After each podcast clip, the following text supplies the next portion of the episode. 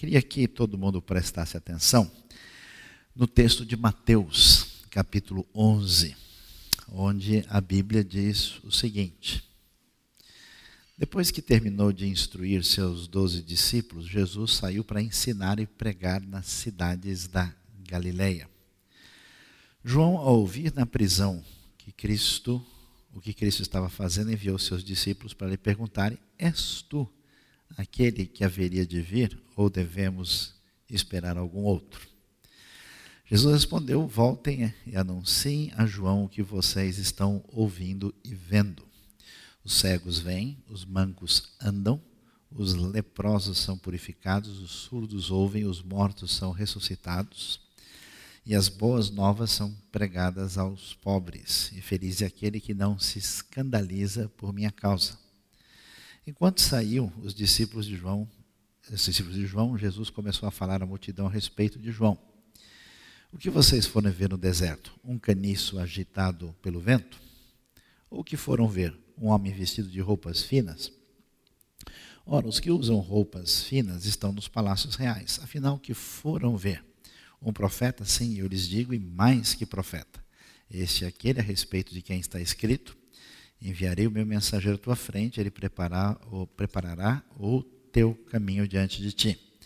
Digo-vos a verdade, entre os nascidos de mulher não surgiu ninguém maior do que João Batista. Todavia, o menor no reino dos céus é maior do que ele. Desde os dias de João Batista até agora, o reino dos céus é tomado à força ou violência. Mas os que usam de força se apoderam dele pois todos os profetas e a lei profetizaram até João. E se vocês quiserem aceitar, este é o Elias que havia de vir, aquele que tem ouvidos para ouvir, ouça. Até aqui posso comparar essa geração. São como crianças que ficam sentadas nas praças e gritam umas às outras. Nós lhe tocamos flauta, mas vocês não dançaram. Cantamos um lamento, mas vocês não se entristeceram. Pois veio João, que jejua e não bebe vinho, e dizem: ele tem demônio. Veio o filho do homem, comendo e bebendo, e diz: Aí está um comilão e beberrão, amigo de publicanos e pecadores. Mas a sabedoria é comprovada pelas obras que a acompanham. Uma coisa que não está claro para todo mundo é que o sistema operacional onde a mensagem bíblica aparece é diferente do sistema da gente. Isso quer dizer que a Bíblia não tem apenas palavras que nos orientam, que nos dão direção, mas ela faz parte de uma realidade onde as pessoas pensavam de maneira diferente. E como isso não está tão fácil e simples assim de ver, quando a gente lê o texto da Bíblia, a gente parte do pressuposto que isso foi feito de preferência lá em casa. E uma das coisas diferentes que existe no jeito antigo bíblico de pensar e raciocinar é sobre o tempo. A gente está acostumado com o tempo, ah, principalmente do ponto de vista da cronologia, da sucessão né, daquilo que a gente aprendeu a chamar de segundos, minutos, horas e que tem uma sequência. E por isso, quando as pessoas estudam a Bíblia cronologicamente, elas estão sempre pensando, mas quando é que vai surgir o anticristo? Quando é que vai acontecer isso? Mas qual é né, a, a, a sucessão de fatos? Então, acho que a pergunta que eu mais escuto de todas as pessoas com as quais eu converso é: o senhor acha que nós já estamos no final dos tempos? Já estamos aos 46 do segundo tempo? Já, já são os acréscimos? Haverá prorrogação? Né? Estou falando de Bíblia, não mudem de assunto, por favor. Deixa eu tomar um copo d'água aqui. Então, isso é importante porque o jeito de pensar da Bíblia é diferente. Quer ver uma coisa interessante? Se a gente abrir o texto de 1 Timóteo, quando Paulo está escrevendo essa conhecida carta pastoral, ah, ele vai ah, nos dizer ah, algo interessante no capítulo 4, mas mais efetivamente é o texto que aparece no capítulo 2 Timóteo capítulo 3, desculpa, não primeiro, 2 Timóteo. O texto diz assim: Saiba disto, Nos últimos dias sobrevirão tempos terríveis. Os homens serão egoístas, avarentos. Quem assistiu o Jornal das Oito já pode ver aqui, ó. Presunçosos, arrogantes, blasfemos, desobedientes aos pais, ingratos, ímpios, sem amor pela família, irreconciliáveis, caluniadores, sem domínio próprio, cruéis, inimigos do bem, traidores, precipitados, soberbos, mais amantes dos prazeres do que amigos de Deus, tendo aparência de piedade, mas negando o seu poder, afaste-se desses também. Interessante, ele está dizendo que nos últimos dias vão surgir momentos difíceis em que o pessoal vai ter esse tipo de característica. Quando você lê a sequência, versículo 6, ele diz: São esses os que se introduzem pelas casas e conquistas conquistam mulheres instáveis, sobrecarregadas de pecados, as quais se deixam levar por toda espécie de desejo. Ué, Paulo está falando do futuro ou está falando do presente? Ele está falando de uma coisa que ia acontecer, que a gente fala, nossa, viu o que está acontecendo no mundo? A Bíblia diz que os últimos dias iam ser assim mesmo. Mas ele fala que isso vai ser assim, quando ele prossegue descrevendo, ele diz: essa galera dos últimos dias está aí pertinho da gente. São as pessoas que fazem assim, assim, assim. Então o que, que acontece? Os últimos dias no Novo Testamento começaram na época de Jesus. Eles não são uma referência apenas ao final da história, ao momento do fim do mundo. Na verdade, quando você lê, por exemplo, Atos capítulo 2, e você vai ler a famosa história do Pentecoste, a Bíblia diz né, que quando Pedro começa a pregar, e ele faz a sua famosa mensagem citando Joel capítulo 2, do versículo 28 a 32, ele vai dizer que o que vocês estão vendo aqui foi aquilo que foi predito pelo profeta Joel, né, que o Espírito haveria de ser derramado sobre todas as pessoas. E aí ele prossegue falando o que significa esse grande dia do Senhor. Ao mencionar isso em Atos 2, ele diz que ah, nesse momento final da história, dos últimos dias, o sol se converterá em trevas e a lua em sangue antes que venha o grande e terrível dia do Senhor. Isso quer dizer que a Bíblia tem a seguinte ideia: existe um tipo de tempo, que não é exatamente um tempo cronológico, que é o dia da intervenção divina, que é o dia da manifestação de Deus. Ah, na língua grega, esse tempo visto como momento especial, oportunidade, é traduzido pela palavra kairos, em oposição à palavra cronos, da onde vem a nossa cronologia, que na verdade é um conceito que tem no Antigo Testamento. Então, o que é interessante? Interessante que os últimos dias já começaram, certas coisas especiais se manifestaram de maneira nítida e clara na ocasião da vinda de Jesus e do momento inicial da igreja primitiva. E certas coisas estão definidas para acontecer no momento apoteótico no final da história. Só que o texto bíblico é como se ela pegasse o Cronos e guardasse na gaveta e apresentasse esse momento da intervenção divina num pacote só num slide só, numa cena. É, é, foi daí que a MTV copiou tudo. Né? Esse negócio de juntar as imagens assim, sem sequência cronológica, já tem na Bíblia, os caras não dão crédito. Então, essa relação aparentemente pós-moderna, essa, assim, né, essa ausência do Cronos, é comum, e quando a gente lê os textos, a gente não sabe disso. Então a pessoa fica perdida. Aconteceu ou não aconteceu? Lembra quando a gente estudou o Apocalipse? Você não conseguiu acompanhar? O material está à disposição até no YouTube. A gente vê como é que o texto, ao mesmo tempo, faz referência à época do domínio romano, mas aponta para uma realidade futura também. É um jeito diferente de pensar. E quando a gente então pensa sobre isso, nós vamos ver que a Bíblia vai falar de duas realidades com respeito ao triunfo glorioso do reino de Deus e daquilo que significa a vinda de Jesus entre nós. Ela apresenta os textos falando de duas realidades que não sempre nem sempre está claro para todo mundo. Uma realidade é que esse reino de Deus virá com grande poder e glória, e a igreja deve aguardar, esperando o dia de Deus. Né? A Bíblia fala para a gente esperar o dia de Deus e apressar esse dia de Deus. E ela fala dessa manifestação do Senhor Jesus para chegar de volta para implantar o reino de Deus na terra. Mas, ao mesmo tempo, a Bíblia dá uma ideia desse reino já plenamente manifesto entre nós. Por isso, quando a gente tem o início do Novo Testamento, a, a, a questão apresentada é: o reino de Deus chegou ou não chegou? A maioria das pessoas religiosas nos dias de Jesus, sem entender direito, eles estavam tão conscientes que o reino de Deus tinha que ter uma realidade presente, que o fato deles não verem presente aquilo que eles, imaginavam que devia ter, fez com que eles não entendessem o que Jesus estava dizendo e como é que as profecias do Antigo Testamento estavam acontecendo.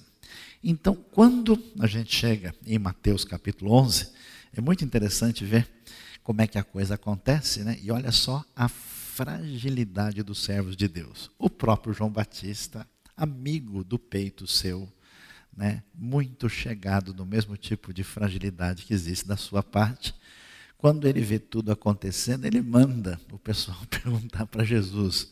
E olha, isso foi depois do batismo, isso foi depois da visão do céu, né? Olha, está tudo certo, mas por via das dúvidas, vamos, vamos confirmar a agenda, né? Deixa, deixa eu abrir aqui para ver se está tudo certinho. Então, ele, és tu aquele que haveria de vir ou devemos esperar algum outro? Talvez a possibilidade é que João mesmo tivesse coçando a cabeça, porque eu tinha tanta esperança nesse Jesus, ele ia arrebentar a boca do balão, ele ia fazer as coisas todas que nós esperamos aí para o reino de Deus se manifestar, mas o tempo passa e o Novo Testamento vai mostrando uma coisa interessante, se a gente ler com atenção, você vai vendo que o evangelho de Mateus e os evangelhos sinóticos, à medida em que o tempo vai passando, vai ficando mais complicado. Você já tem esse costume de começar a ler a Bíblia e parar no meio. Pois é, o texto complica ainda mais, você para no começo porque ah, ele começa falando que o reino chegou, o convite de Deus, e à medida que o tempo passa, as exigências do discipulado de Jesus vão ficando mais fortes. A, a, a oposição a Jesus se manifesta, e você pode ficar imaginando, a gente, a gente é refém do grupo, né? As pessoas costumam comprar aquilo que todo mundo está comprando. Eu já vi gente comprando coisa, eu falei, mas o que você comprou? Ah, não sei, o pessoal estava comprando, comprei também. A pessoa fica na fila, que tem um monte de gente, né? ele vê a fila e já para. Às vezes nem, nem tem nada a ver. Ah, não é aqui? Desculpa, né? Eu vi gente revoltada saindo de repartição pública assim, porque depois de 10 minutos o cara falou: não, não tem nada a ver, isso aqui é para quem vai tomar vacina para poliomielite. Ah, eu pensei que era para tirar o CPF. E a pessoa fica revoltada. Então, diante dessa situação, parece que não está acontecendo nada. Aí o pessoal vai ficando preocupado e o próprio João falando: deixa eu dar uma conferida, vai que eu errei o CEP, né? vai que não é bem aqui. E Jesus então começa a expressar a realidade, diz: olha, anuncie o que está acontecendo. O que, que Jesus está dizendo? O reino de Deus de fato chegou. Chegou com poder, está presente entre nós, o reino está presente com a vinda de Jesus e de maneira significativa e decisiva por meio da sua morte e da sua ressurreição. E como é que isso é descrito nesse texto? Olha, vocês podem ver que o reino chegou, porque tudo aquilo que representa a, a derrota, entre aspas, de Deus no mundo, que é toda a situação de sofrimento e relação de distanciamento e ruptura para com Deus, vocês veem que a manifestação do poder de Deus está agindo. Então, o que, que vocês estão vendo com a vinda de Jesus. Os mancos estão andando, pessoas aleijadas de fato sendo curadas, os leprosos, que não são só, só doentes, são pessoas que não podem chegar perto do lugar sagrado. São pessoas afastadas da comunhão com os outros e da comunhão comunitária ligada ao reino de Deus. Eles são purificados, os surdos passam a ouvir, os mortos são ressuscitados. Isso aqui é absolutamente cabal, né? conversa Bonita todo mundo tem, tirar o sujeito que foi para a sepultura é um outro departamento. Né? Os mortos são ressuscitados e as boas novas são pregadas aos pobres. Por que aos pobres? Pobres têm dois sentidos na Bíblia. Um significa que pobre é igual a pobre, aquilo que você conhece muito bem. O cara é feio, é pobre e mora longe. Amém, irmãos? Né? A pessoa tem dificuldade, passa aperto, tem limitações no seu poder aquisitivo. Mas pobre não é só isso. Por exemplo, você vê no Salmo 40, ah, você vê o, o, o rei de Israel dizer: Eu sou pobre e necessitado. Ah, essa, essa ideia de pobre envolve uma pessoa em situação de necessidade que coloca toda a sua esperança em Deus. É alguém que entende que não tem como prosseguir sem depender de Deus. Não é uma categoria meramente sociológica. Isso não foi escrito no século XVIII nem XIX. Então, nesse sentido, ele diz que as pessoas que, por quaisquer razões, que a sua vida foi atingida, abalada, e elas estão, de alguma maneira, marginalizadas na sociedade, elas são pessoas sem esperança, sem qualquer expectativa, elas são atingidas pelas boas e maravilhosas novidades de que o reino chegou e que o Messias, o perdão, a salvação de Deus chegou. E aí ele anuncia isso, mostrando para a gente que o reino de Deus é presente, está entre nós envolve Cristo, seus discípulos e a comunidade da fé. Isso é importante por quê? Porque existe uma heresia evangélica que significa futurofilia. O que é futurofilia? É a pessoa que não vive a realidade de Deus no presente, ele vive eternamente esperando o final dos tempos. Né? É o sujeito que está, é o crente do esperando o apito final. Já ganhamos mesmo, já estou classificado. Aliás, ele está jogando pelo empate está né, tá só na pequena área dando bicão para frente, e ele está tudo resolvido, então ele espera o fim do mundo, dizendo agora a bola está com Deus. E com esse tipo de pensamento, a heresia evangélica transformou o evangelho em dois tipos de atitude. Ser cristão significa aprender coisas sobre Deus. A gente vai na igreja, escuta mensagem bonita. Oh, oh hum, hum, olha, que enfoque novo, que bonito. O que você acha disso? Então, assim, o Evangelho virou artigo exótico de perfumaria para gente inteligente que serve a Jesus ficar vendo os vários ângulos bonitos da palavra de Deus. Então, fica uma coisa em que o Evangelho se restringe à mente das pessoas.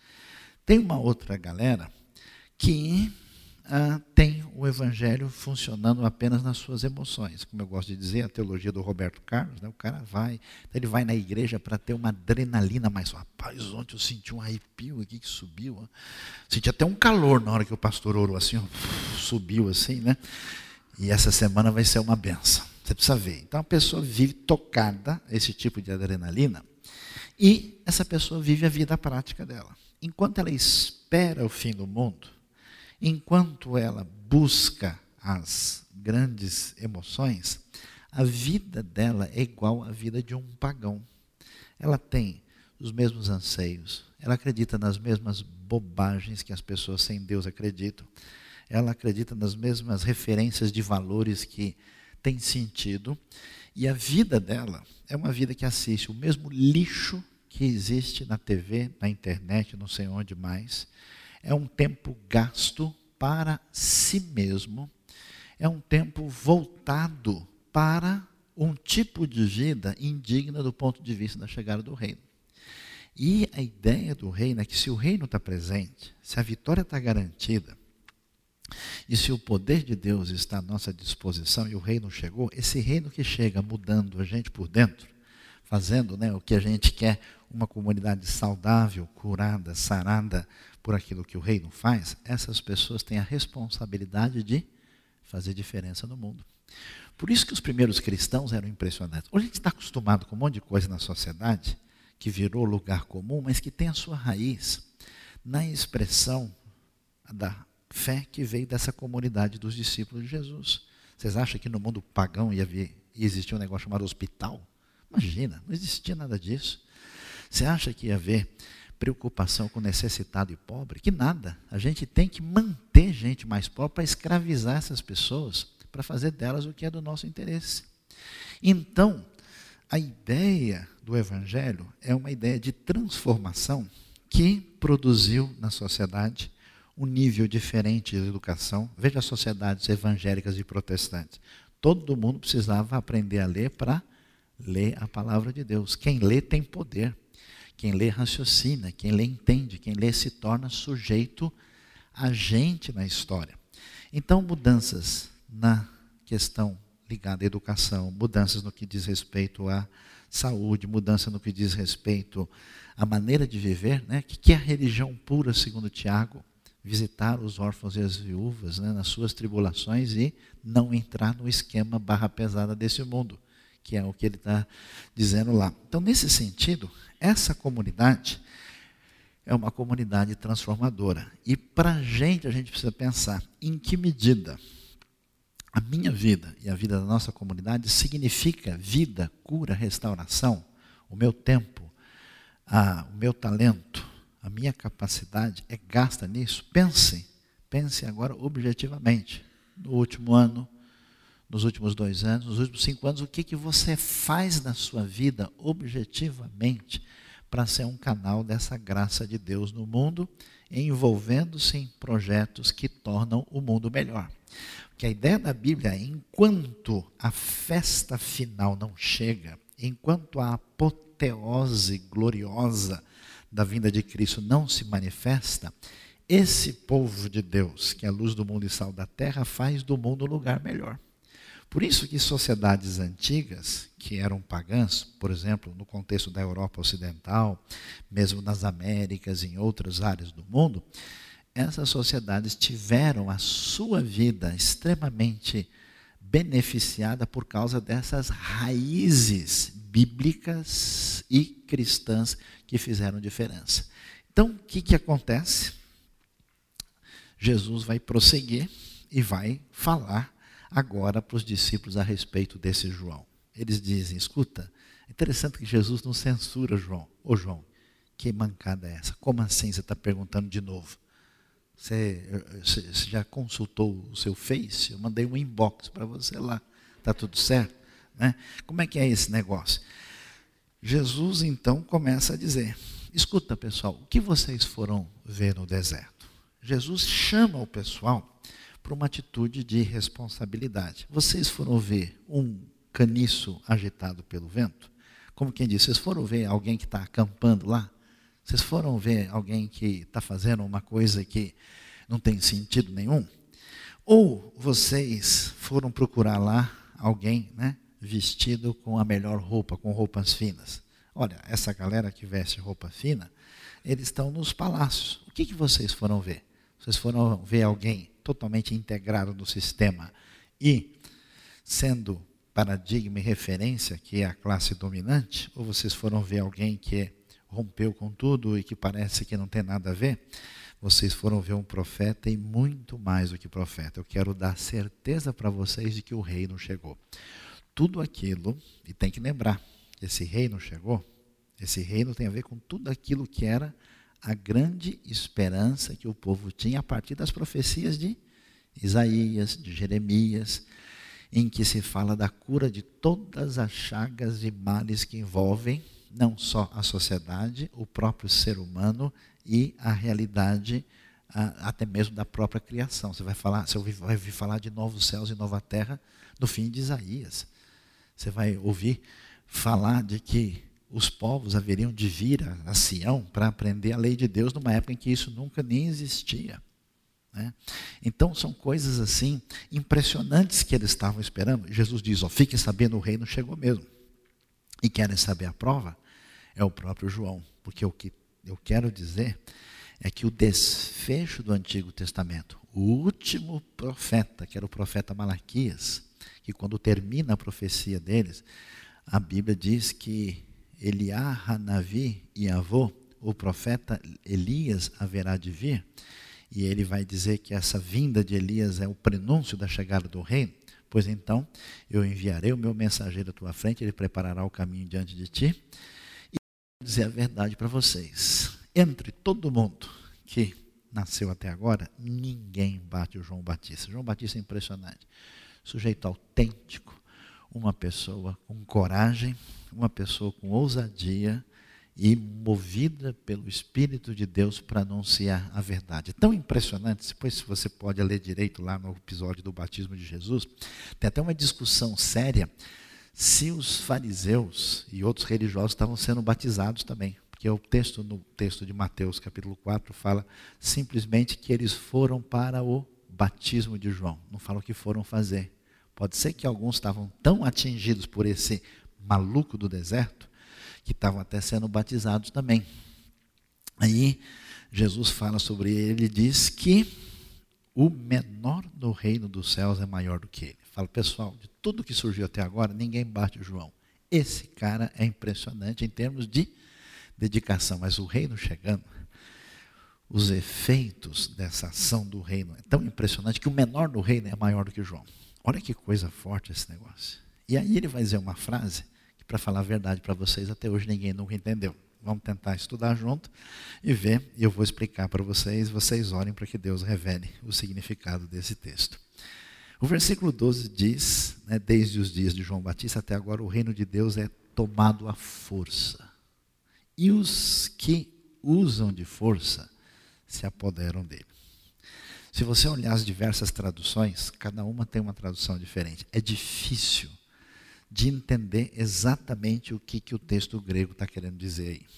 Uma das possibilidades é que ah, o texto está dizendo basicamente o seguinte: até agora, as pessoas que têm tentado entrar no reino de Deus têm tentado fazer isso com violência, com força, achando que isso acontece pela força humana, mas isso não é o que acontece de jeito nenhum. O reino está chegando agora, pela ação de Deus, e vocês veem o sinal disso em João Batista.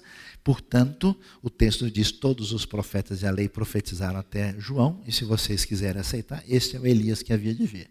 Jesus diz: esse caminho que os religiosos criaram de entrar no reino pela força não funciona, porque a coisa não é bem assim.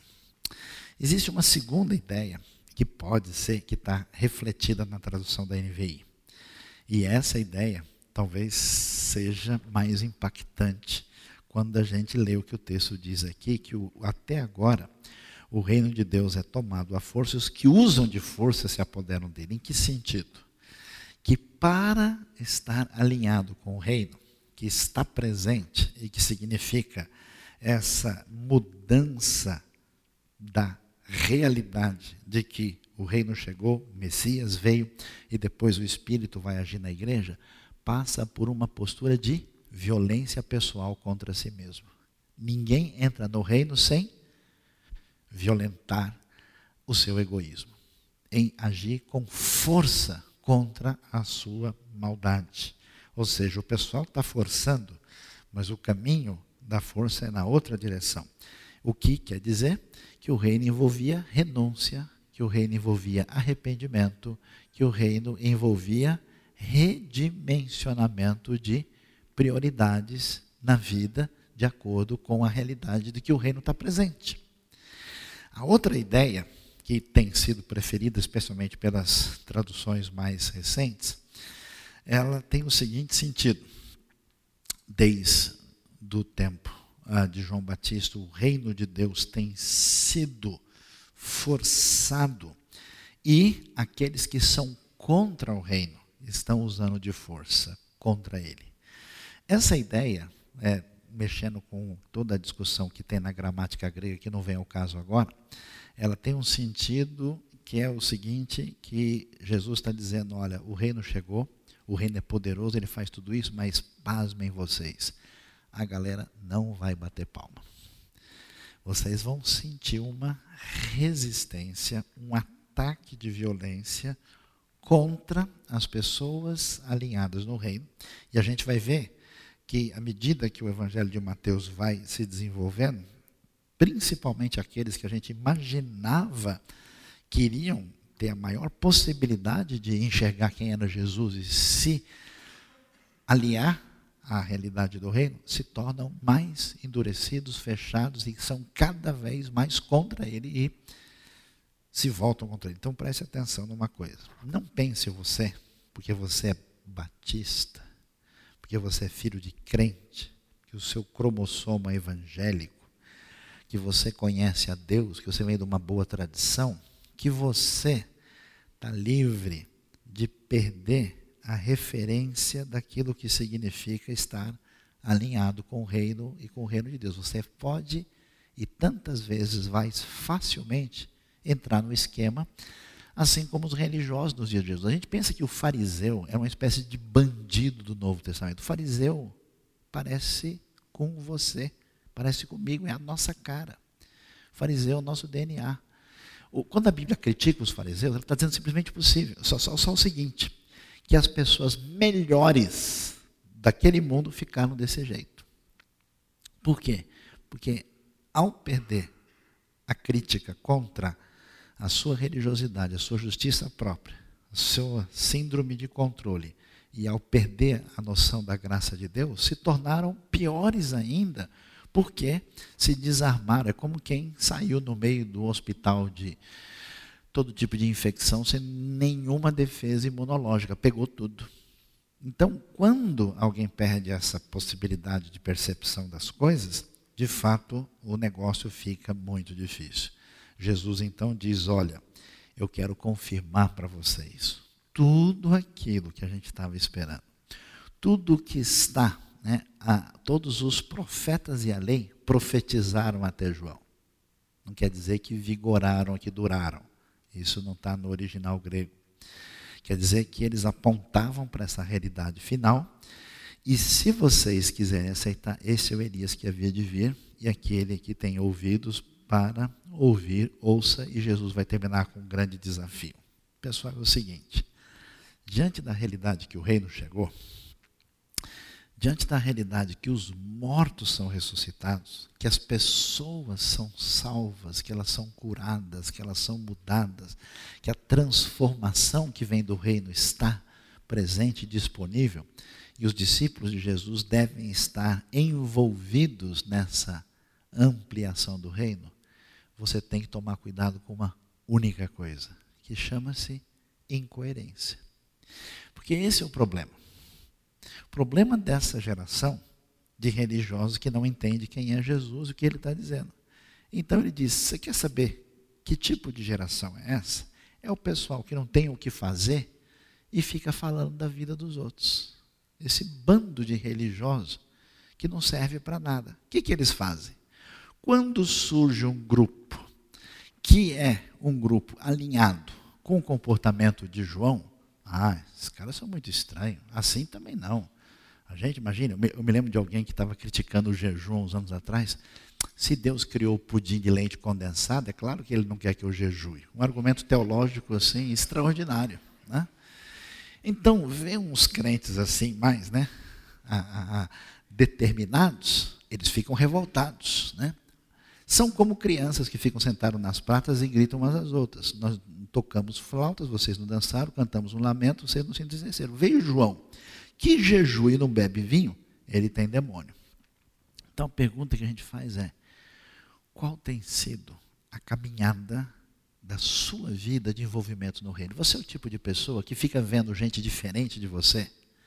E em vez de tentar entender, puxa, essa pessoa serve a Deus de maneira diferente, você fala, ah, não precisa disso. Para que essa barba? Para que esse cabelo? Para que essa roupa? Deixa o cara lá.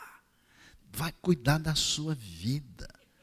Se a pessoa faz diferente, talvez ele esteja até fazendo alguma coisa que você não faz. É uma loucura o tanto de crente que passa a vida em casa, nos almoços e jantares, na internet, só falando mal da vida dos outros.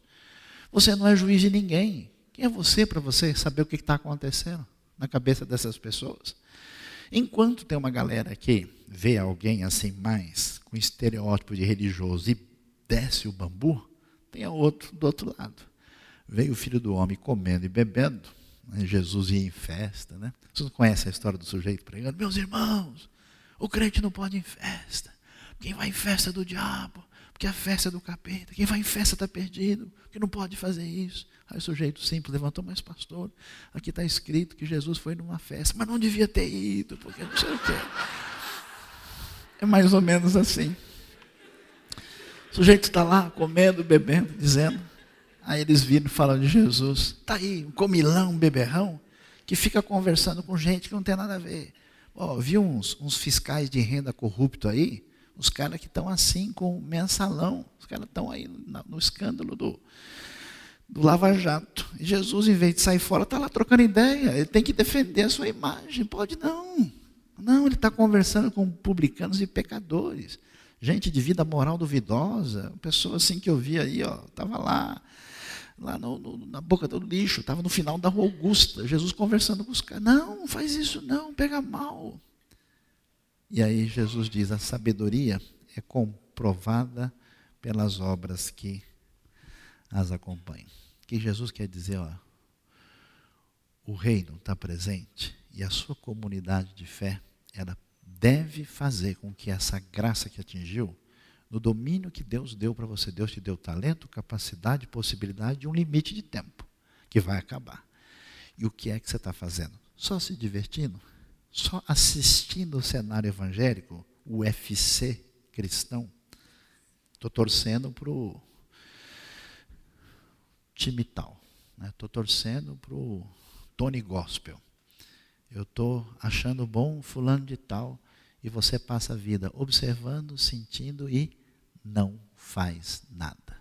Talvez você tenha cinco anos de vida, 10, 15, 20, 30, não sei. E o que é que você faz? Será que você vai passar a vida desse jeito ou você vai ter a sabedoria da sua vida marcada pelas obras que as acompanham. Então, que a gente, que às vezes acha que crê em alguma coisa, que acha que espera alguma coisa, que entende um monte de coisa, a gente é convidado a fazer diferença, porque o céu bate palma quando o leproso é purificado, quando o pecador é salvo, quando a pessoa que está desesperada e sem esperança é alcançada pelo Evangelho. Pense nisso reflita sobre a sua vida e que Deus abençoe o nosso coração nessa manhã. Amém?